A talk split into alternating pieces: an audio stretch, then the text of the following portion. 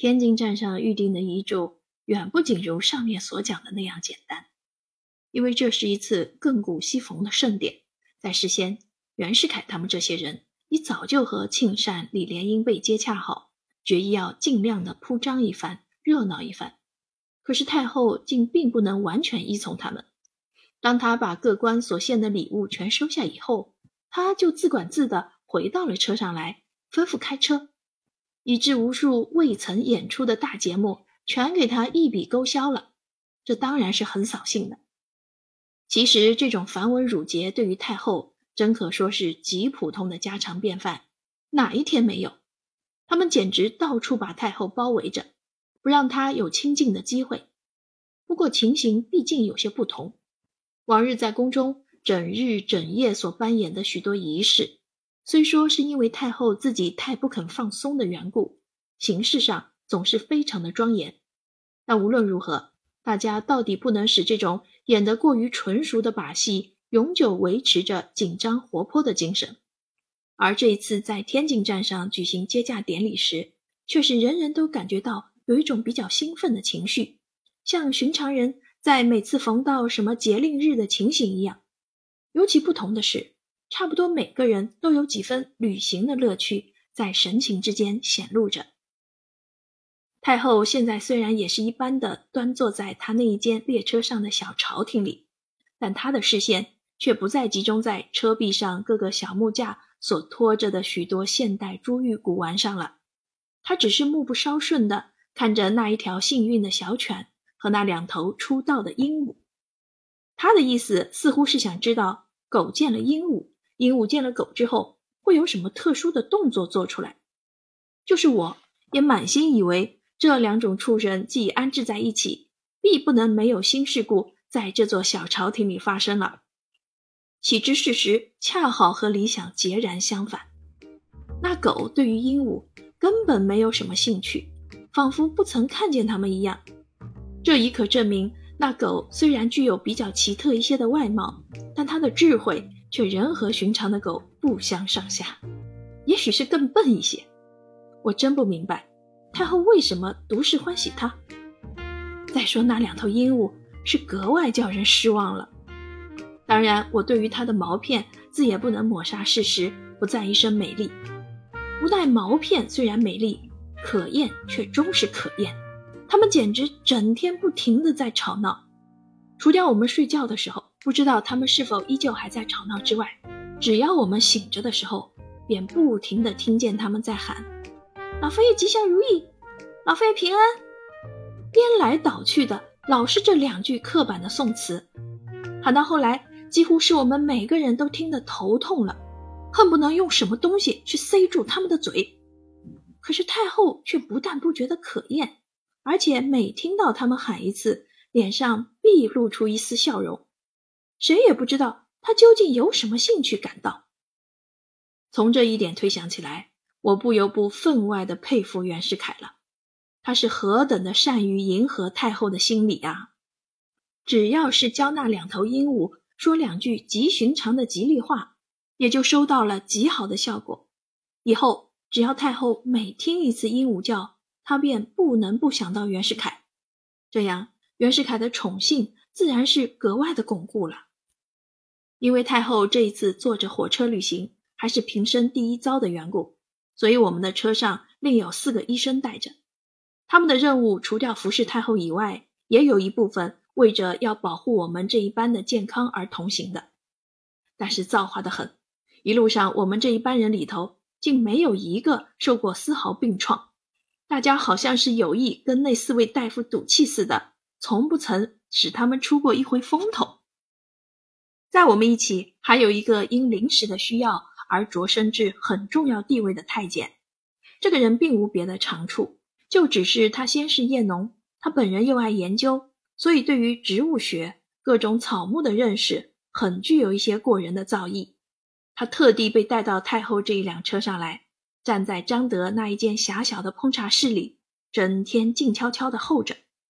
如其太后偶然望见窗外轨道两旁。有什么特殊的花草树木是他自己没有见过的，或见过但已经忘掉他们名称的时候，便立刻把这个太监唤出来，叫他详详细细的说明。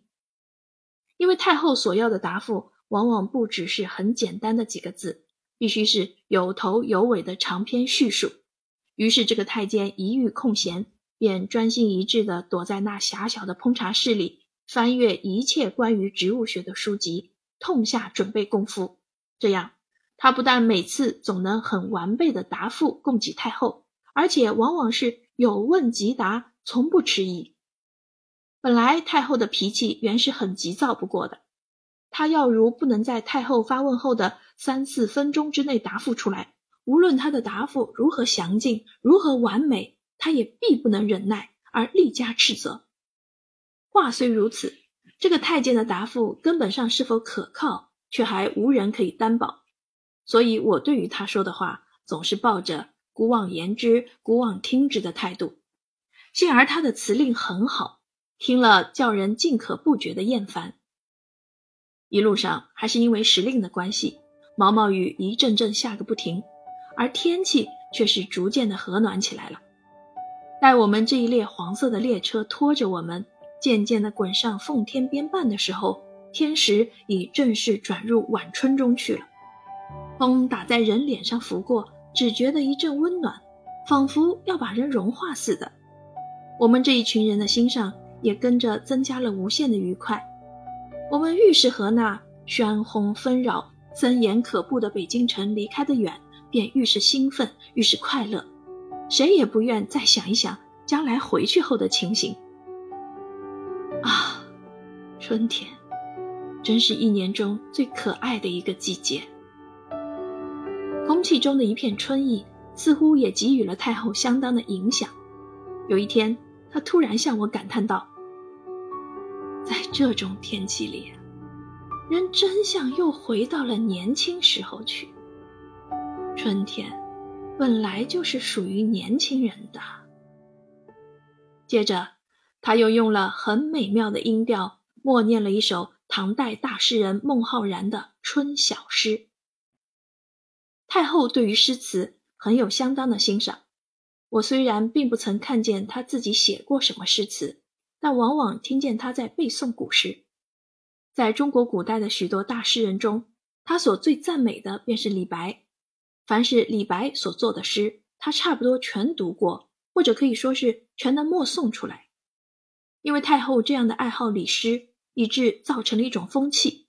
那时候朝中一般文臣，凡有吟咏，几乎无不竭力模仿李白的格调为能事。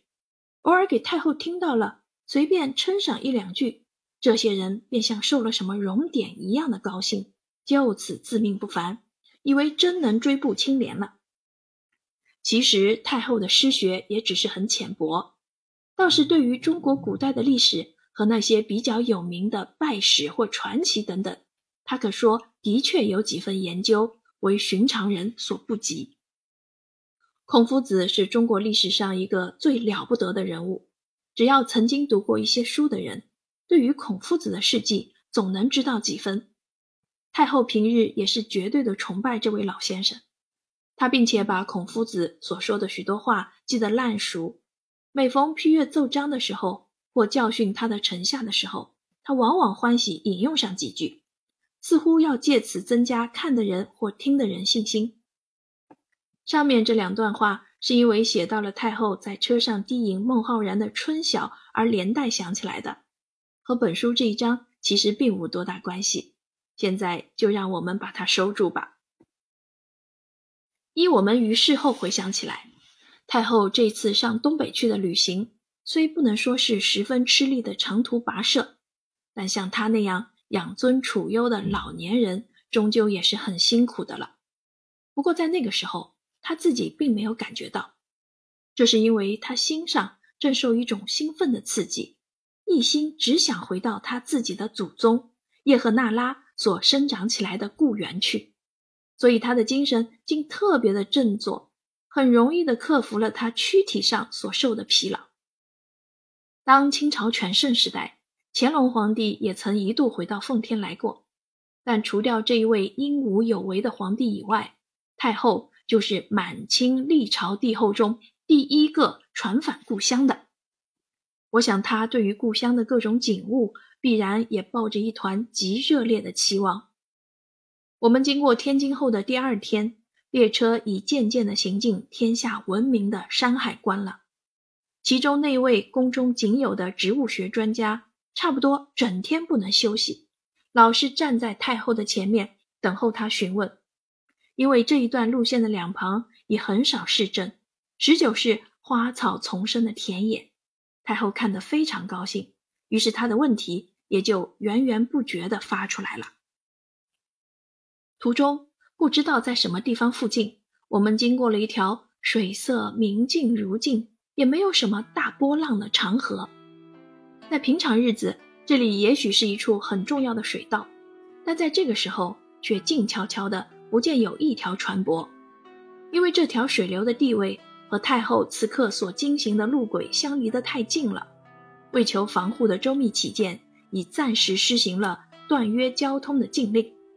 不过河的本身却并不因无船只往来而减色。太后看见了它，便十分的欢喜。的确，在广阔的田野中有这样一条绿水点缀着，真像是一幅约妙的风景画。但依我仔细观察起来，这条河原来未必如此动人，一定在先期已有人前来整理过了。尤其难得的是两岸的树木。往常我们总是很不容易在任何一道河流的旁边见到有多少树木，原因是为了中国人的习惯，向来知道注重园林的建设。一般穷苦人家为着没有钱买燃料的缘故。更争先恐后的到处砍取树木，以致除掉十分荒僻的区域，如吉林、黑龙江等等以外，中国本部几无一处森林，便是烧成行列的树木也少有。而在这一条长河的左右，却有很整齐的两行树木种着，丝丝下垂，像一簇簇绿线似的杨柳，在水面上徐徐漂浮着。中间还夹着开的西红锦似的桃花，这情景端的可爱煞人。太后看到这样美丽的景致，哪里就肯轻轻错过，坚持着要吩咐停车，让他自己下车去小步一回。他的意志当然是没人能挽回的。于是这一列黄色火车便在中途停下来了，车上凡有执事的人，少不得一齐随着他下去。但是下车进下车，要自由行动却不能，只有太后和我们几个侍从女官可以随意走动走动。在车上端端整整地站立了许多时候之后，这种轻微的运动实在是十二分需要的，因为其余的人都得照着宫中原有的规矩向太后肃立致敬。不过那些太监也是可以往来奔走的，太监本来不能算是人。所以也可以让他们自由了。只苦了那一班随驾大臣，都像泥塑木雕似的站立着，眼睛也不能向四面眺望，必须永远注视着太后，以便太后要有什么话说给哪一个听的时候，这个人就可立刻走上前去。他对着这一条水清可见的长河呆呆看了半晌，似乎看得很出神的样子。啊！这里真是可爱极了，可惜呀，我们忘记了一样东西。他虽然略有几分失望的神气，但说话还是很柔和。我们要是把那游艇带来了，岂不很好玩？太后原是很欢喜乘船的，她有辆御用的游艇置备着，每逢她高兴的时候，就在颐和园的昆明湖上来来回回的划着。可惜这两条游艇真是太大太笨了，划的时候非得有许多的太监同时努力不可，因此反觉毫无兴味。如果要装载起来，至少得占到一辆平车。但是我可以断然的说，假使玩赏的话，他必不惜特调一辆平车，把那游艇带着同走。即使不曾预先知道，而现在还有极迅速的方法。可以派人回去立刻装载来的话，他也必不惜任何费用，马上会叫人赶去弄一条来。无奈如今还没有这种好的方法。从这里到北京去，一来一回至少要两天功夫。难道好让太后就在这里守候着吗？因此，他老人家也不做慈祥了，只是频频叹息，表示无限的惋惜和留恋。我忍不住私下请问他：如果我们真把那游艇带了来，他将如何的玩法？这一问倒是他很上进起来，像一个可急的人听人家提起了茶的滋味一样的上进。他说：“他要和我们一起坐在那游艇里。”而让其余的人依旧留在车子上，但车子必须开得十分的慢，和游艇并肩而进。这个玩法当然是很新奇的。它不但可以尽量的领略泛舟的乐趣，同时可以欣赏他那新制的一套玩具——这列黄色火车在路轨上徐徐滚动。不过，这样的舟车并进将费多少人的气力，他却一些未曾盘算过。即使无粥可饭，只得重复退回车上来，继续东行。这里靠近路轨的右边已是辽东湾了。在辽东湾的沿岸，北戴河和秦皇岛两处地方都算是很著名的名胜地。太后往日也时常到及他们，可是现在她却不想去了。因此，我们竟和这两处胜景擦肩而过，并不曾下车去看一看。当然，大家都觉得很可惜。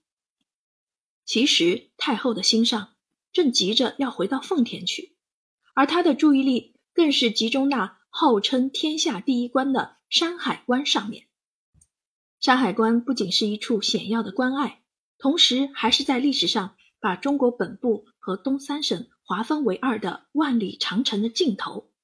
它的古旧的灰色的尾巴就在这里深入海中去。我们的黄色列车钻过了许多层峦叠翠的高山的背影，正式到达了山海关。在那些高山的上面，便可以看见万里长城，像一条巨蟒似的曲曲折折的盘踞着。它的长度号称有一万华里之多，事实上约摸有八千华里以上，合起公里来总在四千五百左右。的确不能不说是一个伟大的工程。山海关就在临榆县的境内，这县的面积很小，也并没有怎样热闹的商市。依着常理来推测，太后的车驾无论如何也不会在这种边邑僻县内留住的。但太后对于山海关的兴趣太浓了，因此她也连带的注意起这个小县来。待我们的列车在站上停靠之后，她便不住的催促李莲英赶快去准备她的銮舆。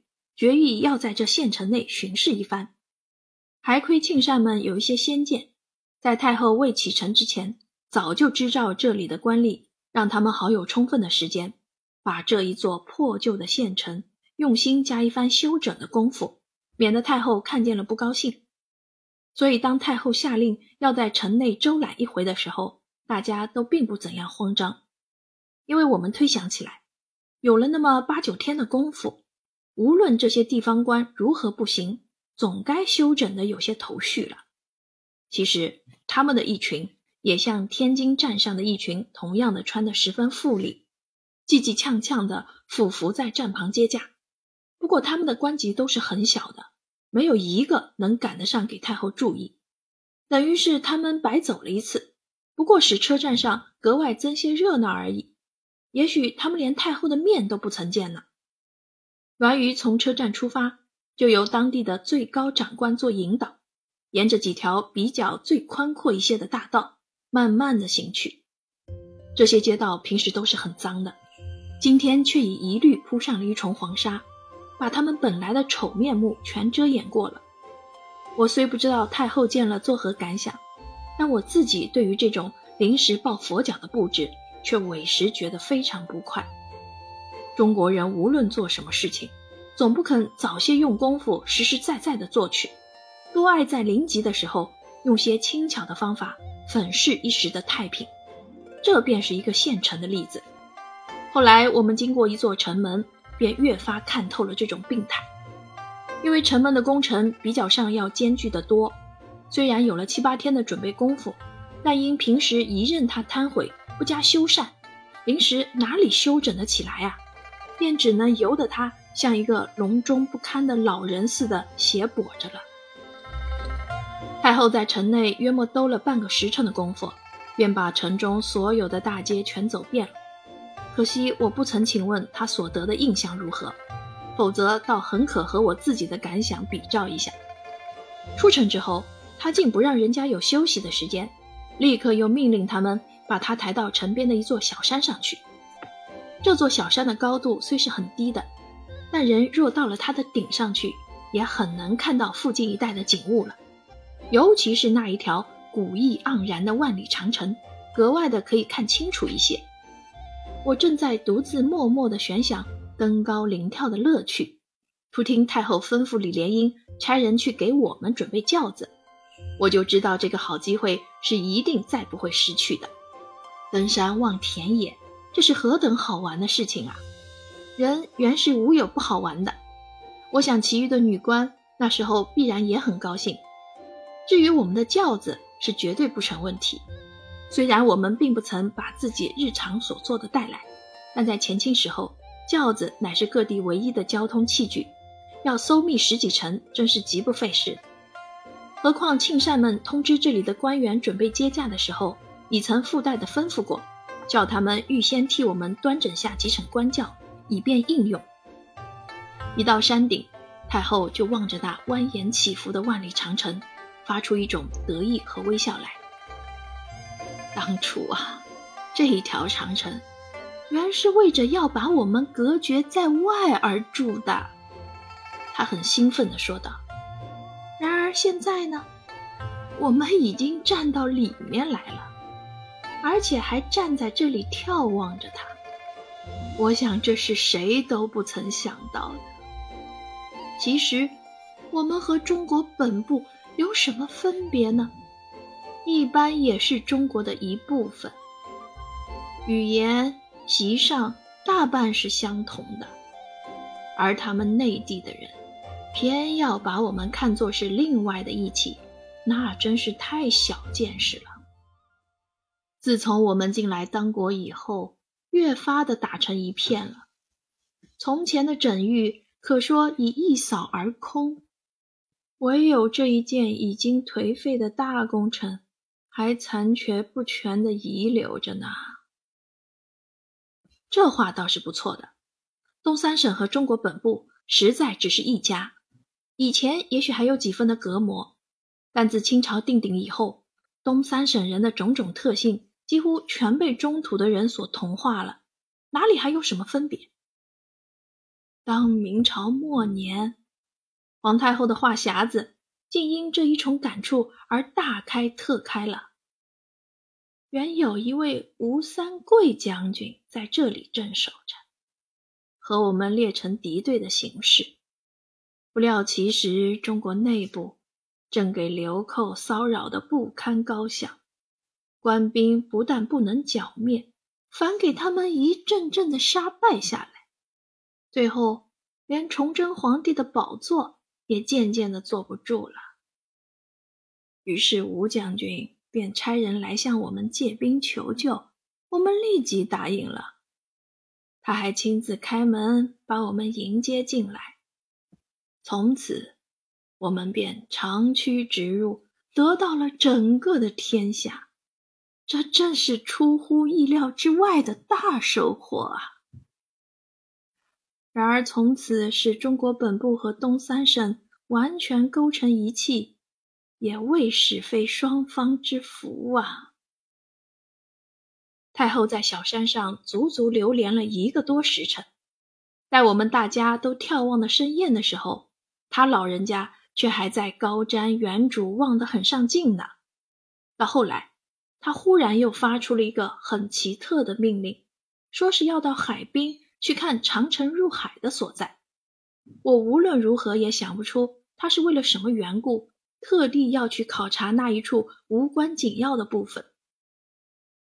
从前的时候啊，他用手指点着那些颓坏的残基，用一种感慨的语调说道：“这一部分滨海的长城建筑，有比别处筑的特别的坚固。”面积也是特别的广大，仿佛有兼作防海长堤的意思。现在这一部分已是瘫毁的，不能再有什么用处了。而本来用以隔绝我们的山海关，也像大门一般似的开直了。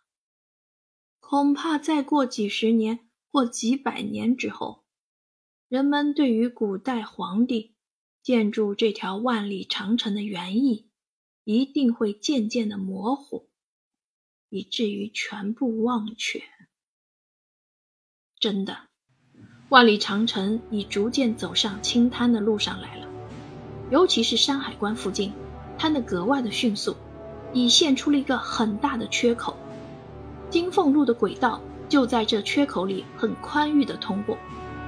至于摊下来的许多材料呢，从前想必是费了许多财力搜集来的，现在却因无人看管，只要一摊下来，便给附近的居民捡去，作为盖屋子的材料了。甚至没有摊倒的，也有人会去偷拆下来。搬回自己家里去。像这样值得宝贵的古代建筑物，一任它如此破坏轻毁，无怪太后要不胜感慨细致了。现在，我们所站着的地方已是中国本部和东三省中间的交界线了。只要穿过长城，外面便是我们的祖宗以前从那里入主中原的发祥之地。我不知道太后到了这所在。心上可有什么感想没有？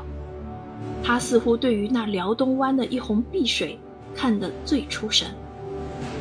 两千年来，这里的海水不分昼夜地冲洗着长城的尽头，以至于使它自动的瘫毁，像一个老年的人一样的渐渐死去。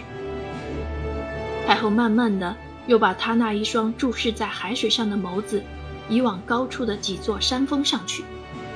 这些山峰都像是已被判处徒刑的囚犯一般，给人们长期拴锁着。他们的铁链便是那万里长城。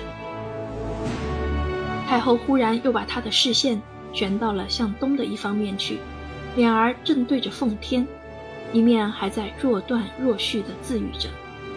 不过因为声音太低，我也听不分明她所说的是什么话。她的眸子里。更透着一种异样的情绪，仿佛是在很远的距离之外，被他发现了什么人物或景象，因此便把他的视线吸引住了。然而我们却都不曾有这种幻觉，大家只随着他老人家往四面胡乱瞧瞧而已。最后，老佛爷自己也眺望的够了，便依旧回到了车上去，传令开车。火车当然还是开得很慢。像一条蚯蚓似的，慢慢的离开了车站，打那长城的缺口里，一步一摇的往前面滚去。当我们的机车滚进东三省的境界时，我们还在中国本部境内逗留着呢。接着，我们的黄色列车便一辆一辆的离开了中土，进入我们的故乡中去了。我虽然并没有怎样深刻的地方观念，但依据事实而论，东三省。确实，我们所不能否认的故乡啊！我们的祖先就是在这一方土地上生长着的。老佛爷的祖先就是叶赫那拉的一族，一般也是这里的土著。东三省，而且还给中国造就了一个不可一世的人物，使中国全部的历史因他一人而大起变化。那不是别人，便是清太祖努尔哈赤。后来清朝的历代帝皇。从顺治、康熙、雍正、乾隆、嘉庆、道光、咸丰到光绪，全都是努尔哈赤所传下来的子孙。我们的一家也是他的嫡传，不过因为所传的支派太多，便不很为人重视了。就看这个现成的说明：皇太后是叶赫那拉一族的后代，在从前，叶赫那拉一族可说是绝对不占有什么重要地位的。一直到清朝亡国，他们的一族中，除掉慈禧太后一人之外，也不曾有过第二个值得叫人注意的人。而我呢，虽然在表面上谁也不能否认我是努尔哈赤的嫡系子孙，可是现在的我却颠倒在宫里给太后服役，并且还有人在暗地里羡慕我。真可说是风云变幻虽多，人事更难逆料了。